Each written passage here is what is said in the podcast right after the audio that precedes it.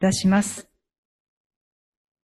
立法には来るべき良きものの影はあっても、その実物はありません。ですから、立法は年ごとに絶えず捧げられる同じ生贄によって神に近づく人々を完全にすることができません。それができたのなら、礼拝する人たちは一度で清められて、もはや罪を意識することがなくなるので、生贄を捧げることは終わったはずです。ところが、むしろ、これらの生贄によって罪が年ごとに思い出されるのです。お牛と目ヤギの血は血を、罪を除くことができないからです。ですからキリストはこの世界に来てこう言われました。あなたは生贄や捧げ物をお求めにならないで、私に体を備えてくださいました。全焼の捧げ物や罪の清めの捧げ物をあなたはお喜びにはなりませんでした。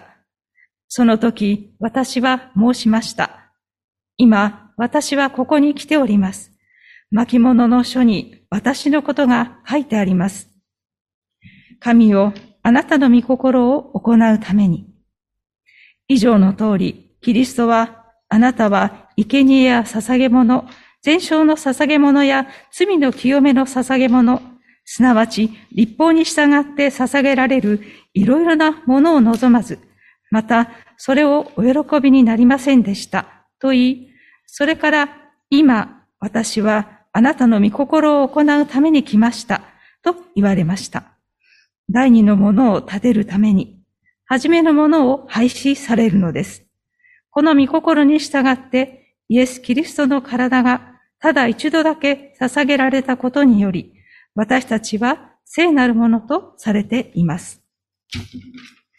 それでは、なぜ神は人になられたかと題しまして、本日の御言葉を小倉先生にお取り次ぎいただきます。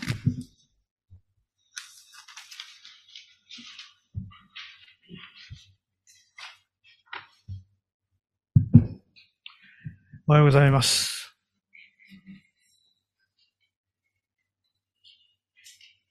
アドベントの第3週を迎えました。来週はいよいよクリスマスに当日になります。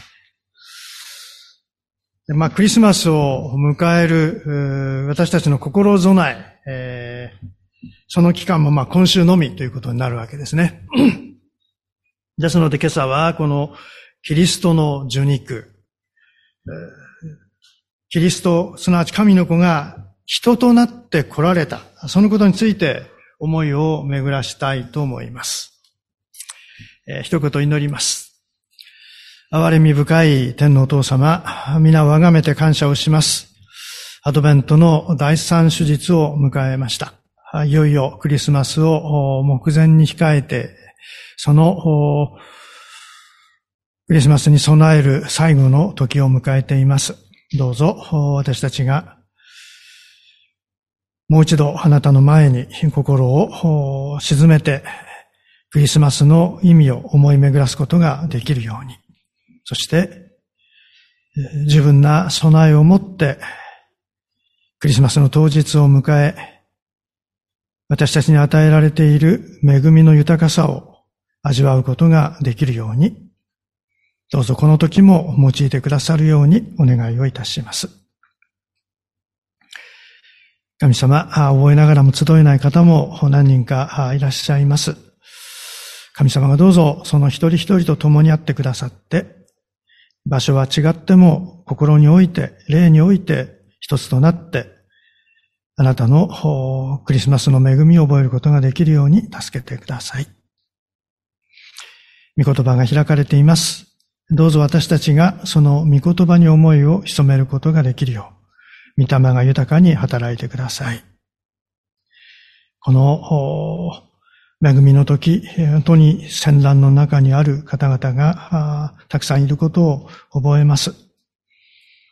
人の罪の大きさを、また深さを思い知らされますけれども、神様どうぞあなたが、憐れんでくださるように、その罪が取り除かれるために来てくださったあなたですこと、あることをどうぞ、世界中の人々たちが覚えることのできるように帰り見てください。これからのひととき、恩典に委ねて、主イエスキリストの皆によって祈ります。アーメン。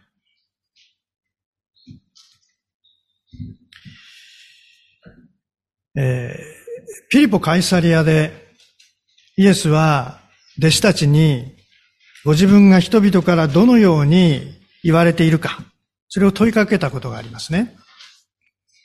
マタイの16章の出来事です。まあ一通り人々の評価を聞いた後に、イエスは改めて弟子たちに、あなた方は私を誰だと言いますか？とこう問いかけているわけです。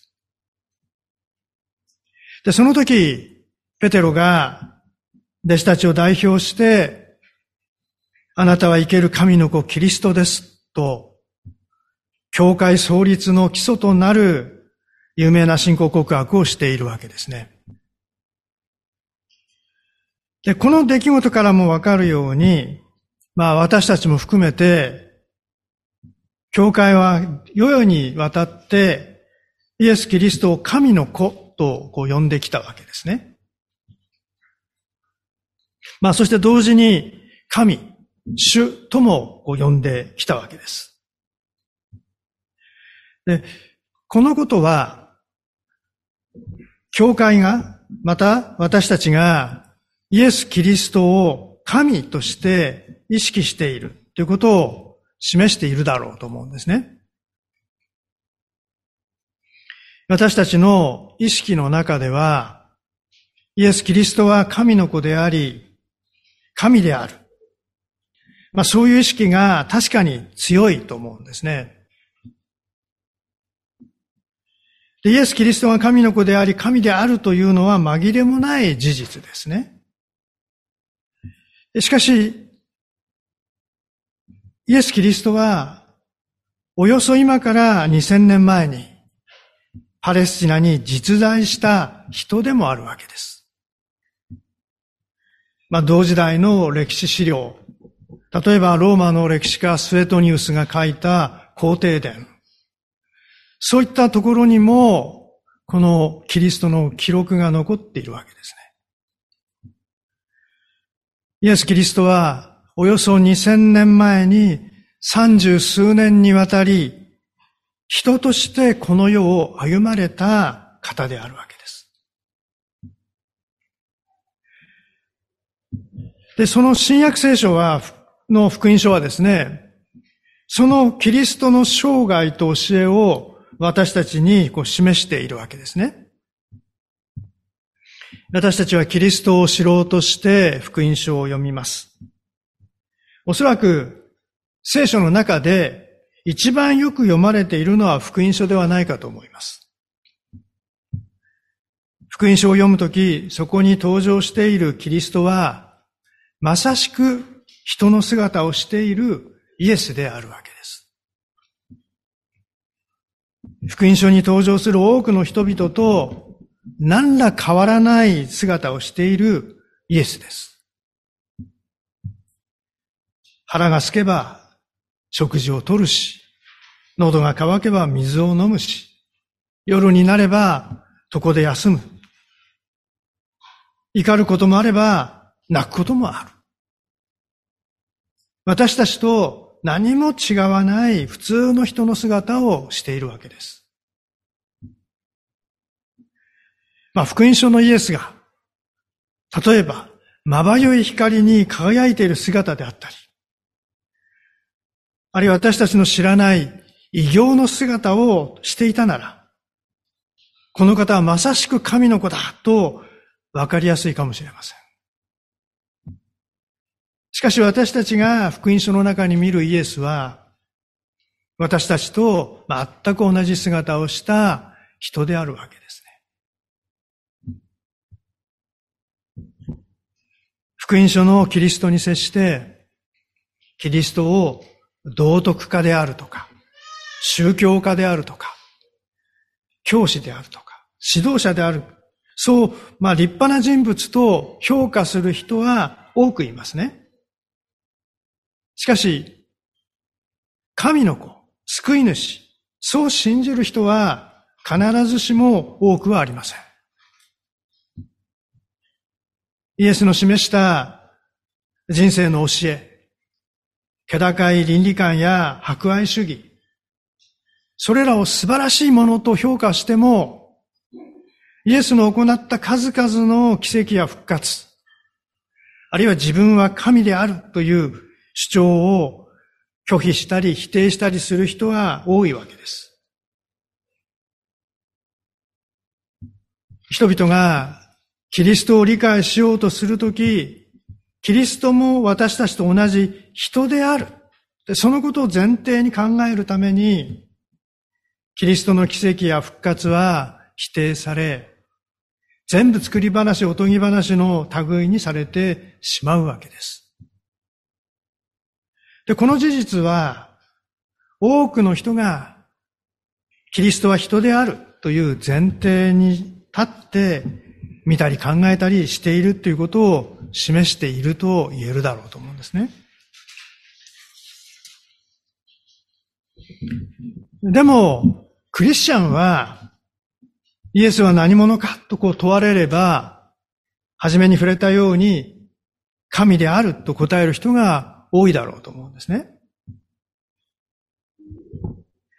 まあ、世の人々がキリストを人としてしか理解していないって、そういう中でキリストを神として理解するっていうことは、確かに大切なことではあるんですけれども、でも同時に、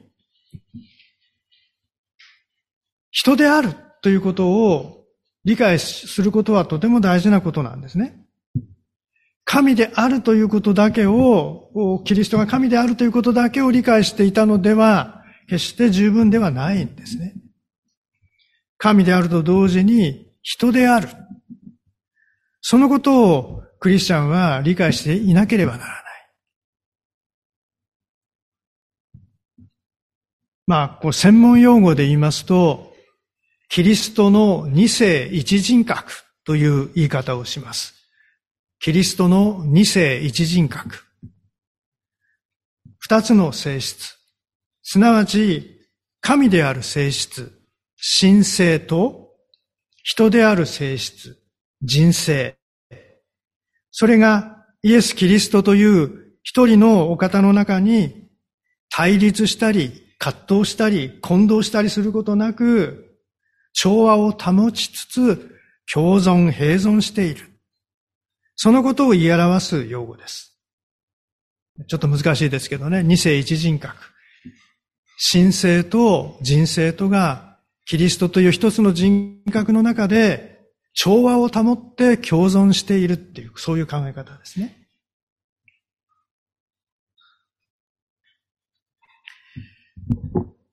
しかし、この二世一人格であるんですけれども、実際のところ、まあ、繰り返しになりますけれども、私たちの意識の中では、クリスチャンの意識の中では、キリストは神であるということの方に重点が置かれがちではないかなと思うんですね。キリストは神であるからこそ私たちを救うことができました。罪のない、聖にして義である方であるから私たちの罪を身代わりに負うことができました。また全能であり、永遠のお方だから、死の中から蘇られて、私たちに新しい命を与えることができるのわけですよね。キリストが神でなかったら、私たちの救いはありえないわけです。ですから、キリストが神であるとすることは、私たちにとって決定的に重大なことであるんですね。それはもう本当にその通りなんですけれども、でも同時にキリストが人であるっていうこと。これにはどんな意味があるのか。でキリストが人であるというときにですね、もともと人であったわけではないということにまず注意をしなきゃならないと思います。ヨハネの福音書の一章の14節には、言葉は人となって私たちの間に住まわれたと語っているわけです。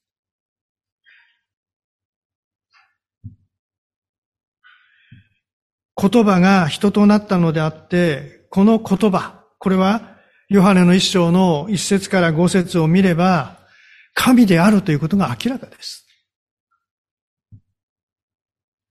神が人となって私たちの間に住まわれたわけです。もともと神である方がわざわざ人となられたんですね。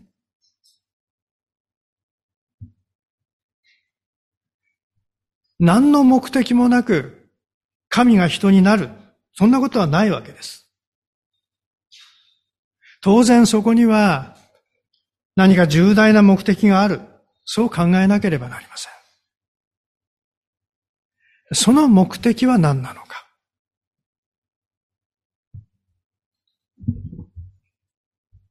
端的に言うなら、それは人を救うためです。人を救うために神は人となられたんです。で、今朝開いているヘブル書の10章の5節から7節をどうぞ見てください。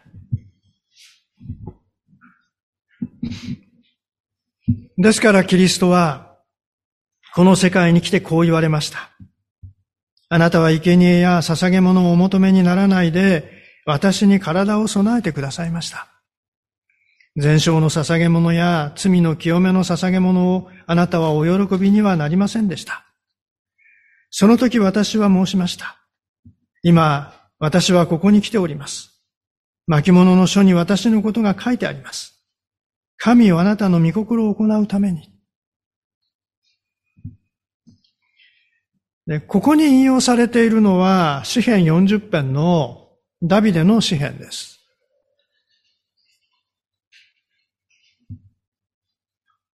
で、ヘブル書の著者によって、メシア予言として取り上げられているわけですね。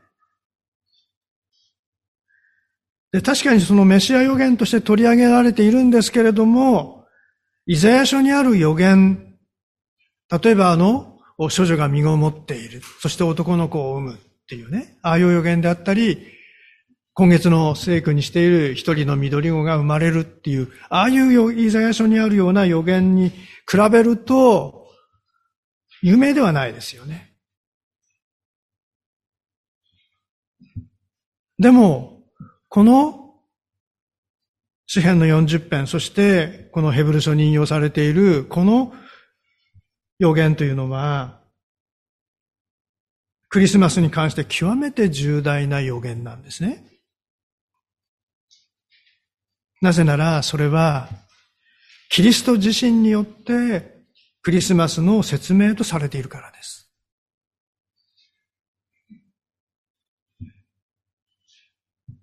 私たちあんまりこう意識してないかもしれませんけれども、福音書の記事にしろ、旧約聖書の予言にしろ、クリスマスに関してのものっていうのは、どれも言ってみれば間接的な証言でしかないんですよ。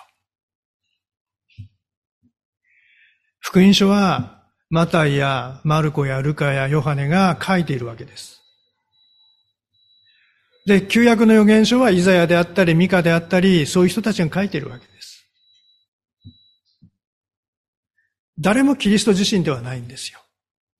ですから間接証言なんです。でもこのヘブル書の箇所はどうですか？五節で、ですからキリストは言われましたって書かれてるんです。キリストご自身によるクリスマスの証言、直接証言、聖書の中で唯一です。ここだけです。ですからこれは非常に重要なんですね。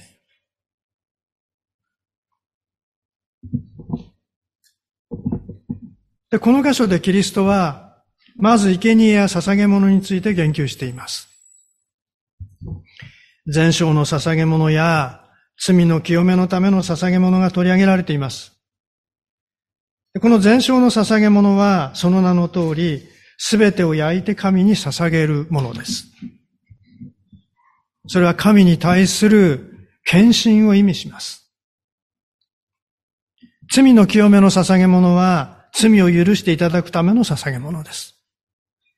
これがなければ、私たちは神との関係を持つことができません。まあ、どちらも重要な捧げ物であるわけです。まあ普通ですと、罪の清めの捧げ物を捧げて、罪の許しを得てから、許されたことへの感謝を込めて、神への献身を表すために全焼の捧げ物を捧げるっていうことになるわけですよね。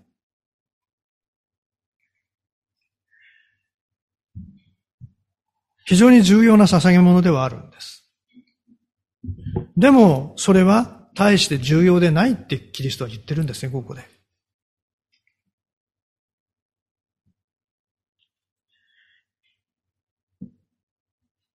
実会の最初第一回。それは私たちに何を要求しているでしょう？神を神とすることを要求しているわけですよね。あなたには私以外に他の神があってはならない。これは実会の最初の戒め、第一回です。で、この実会というのは、神が人に望んでいる生き方の原点ですよね。その最初に出てくることが、神を神としなさいっていう、その戒めです。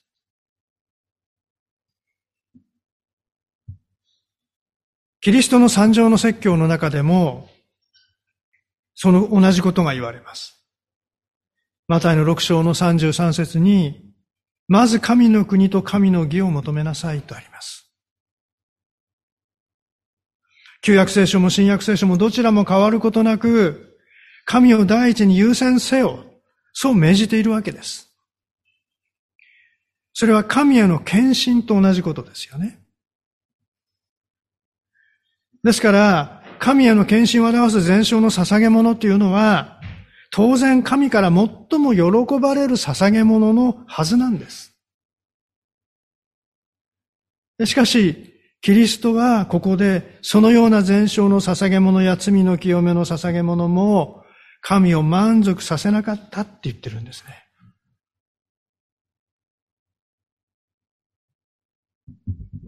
どういうことでしょうか？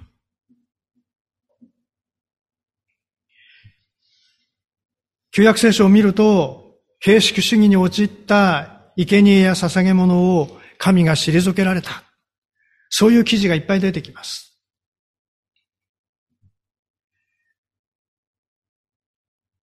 イエスが言ってるのはそういうことなんでしょうでもここで言っているのは、形式主義に陥ったものではないんですね。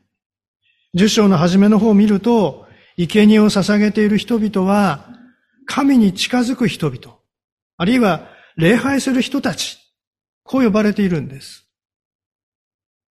そして完全にすること、清めを求めた人々だと言われているんです。そのために生贄を捧げている人々であって、形式的に儀式として生贄を捧げているわけではないんですね。心から生贄を捧げているんだけれど、それにもかかわらず、彼らは毎年毎年罪を意識させられる。真剣に捧げられた生贄であっても、捧げる人々の罪を除くことはできない。だからイエスはここで、これらのものは神を満足させられないのだって言ってるんです。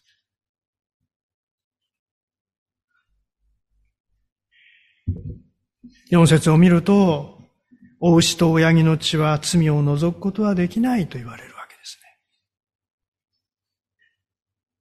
ね。旧約聖書のレビ記に詳しく書かれてあるあの生贄っていうのはですね、その意味では緊急避難的なものであって、それで万事が解決するというような代物ではなかったわけです。ですから神を満足させることは当然できないわけです。そのため、十章の六節で、全章の捧げ物や罪の清めの捧げ物をあなたはお喜びにはなりませんでしたと、キリストは言うわけです。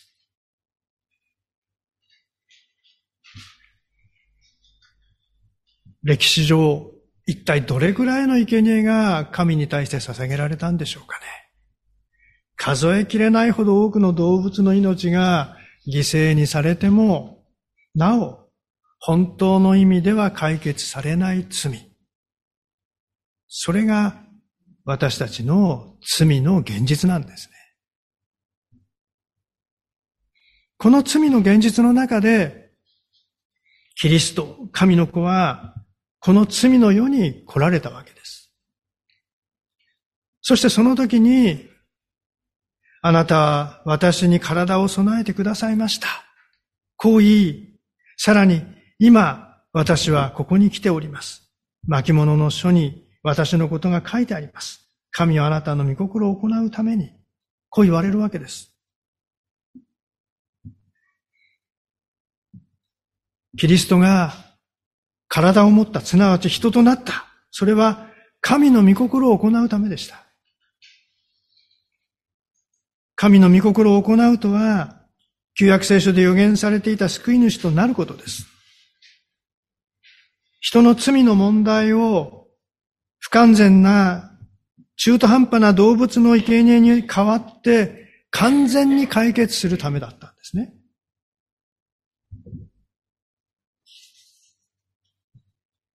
イザヤ書53章にある有名なキリスト予言。苦難のしもべの予言。そこには救い主が罪人の代わりに苦しめられ、命を犠牲にする姿が述べられています。そしてそれこそが主の御心であったと言われています。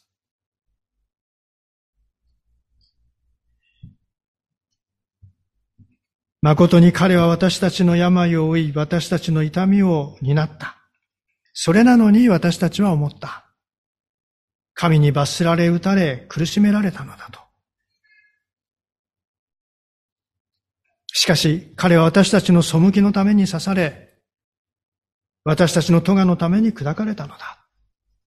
彼への懲らしめが私たちに平安をもたらし、その打ち傷のゆえに私たちは癒された。私たちは皆羊のようにさまよい、それぞれ自分勝手な道に向かっていった。しかし主は私たちのすべてのものの咎を彼に負わせた。虐げと裁きによって彼は取り去られた。彼の時代のもので誰が思ったことか。彼が私の民の背きのゆえに打たれ、生ける者の力立たれたのだと。しかし彼を砕いて病を負わせることは主の御心であった。彼が自分の命を代償の捧げ物とするなら、末永く子孫を見ることができ、主の御心は彼によって成し遂げられる。彼が自分の命を死に明け渡し、背いた者たちと共に数えられたからである。彼は多くの人の罪を負い、背いた者たちのために取りなしをすると。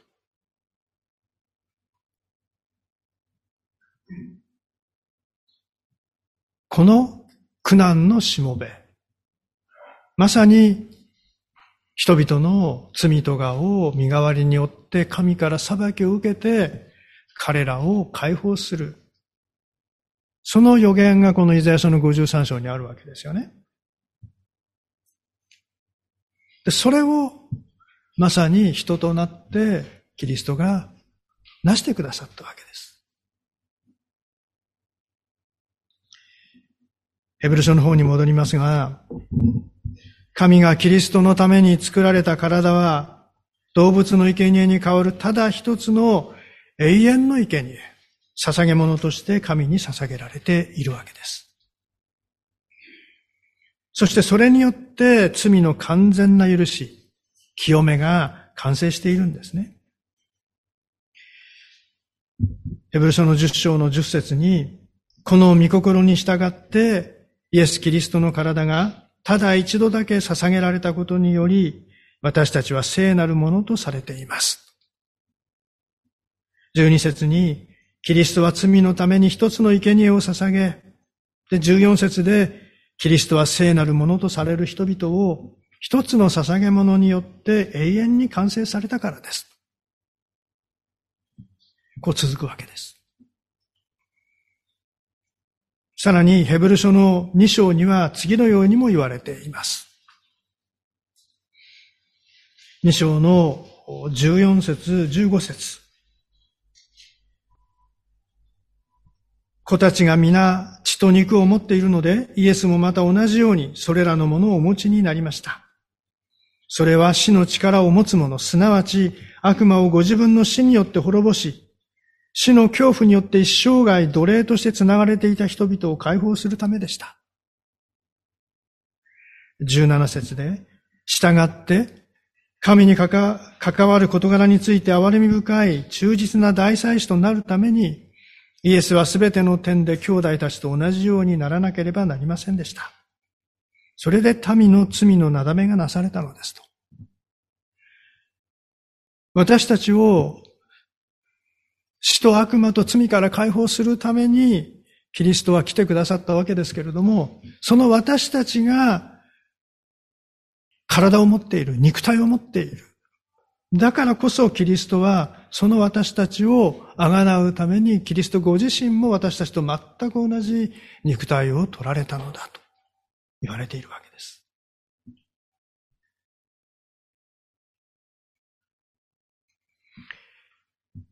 死への恐怖にとらわれた状態から解放されるためには、一度死ぬことが必要なんですね。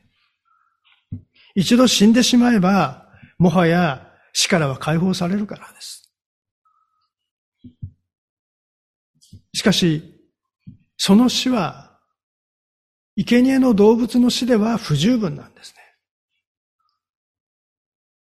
正真正銘の人の死でなければならないわけです。人の罪をあがなうためですから、人の命が捧げられなければならないわけです。それも罪のない人の命でなければならないわけです。しかし、私たちは皆罪人です。そこで、神である方が人とならなければならなかったわけです。私のために、またあなたのために、代わりに死ぬために、そして罪と死から私たちを解放するために、神が人となられた。それがクリスマスであるわけです。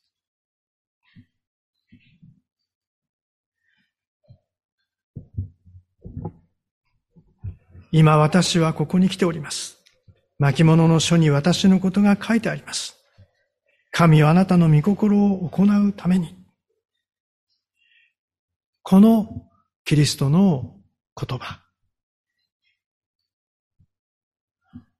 それを私たちはこのクリスマスを前にした今、じっくりと思い巡らす時を持ちたいと思うのです。そして、当にクリスマスの当日、感謝のうちに神を崇めたいと思います。お祈りしましょう。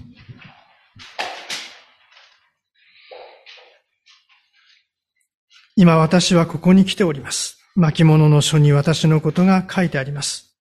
神をあなたの御心を行うために。恵みの深い天の父なる神様。あなたは私たちを救うために、私たちと全く同じ姿をとり、私たちの罪をその身によって十字架で死に、罪と死の力を私たちから取り除いてくださいました。神が人となられなければならなかった、その不思議の理由がそこにありました。どうぞ私たちがそのことをもう一度覚えることができるように。今週一週間そのことを思い巡らしながら、クリスマス当日を迎え、クリスマスの恵みをもう一度心に刻むことができるように、一人一人を導いてください。人となって来てくださったイエス・キリストを心から感謝して、主の名によって祈ります。アーメン。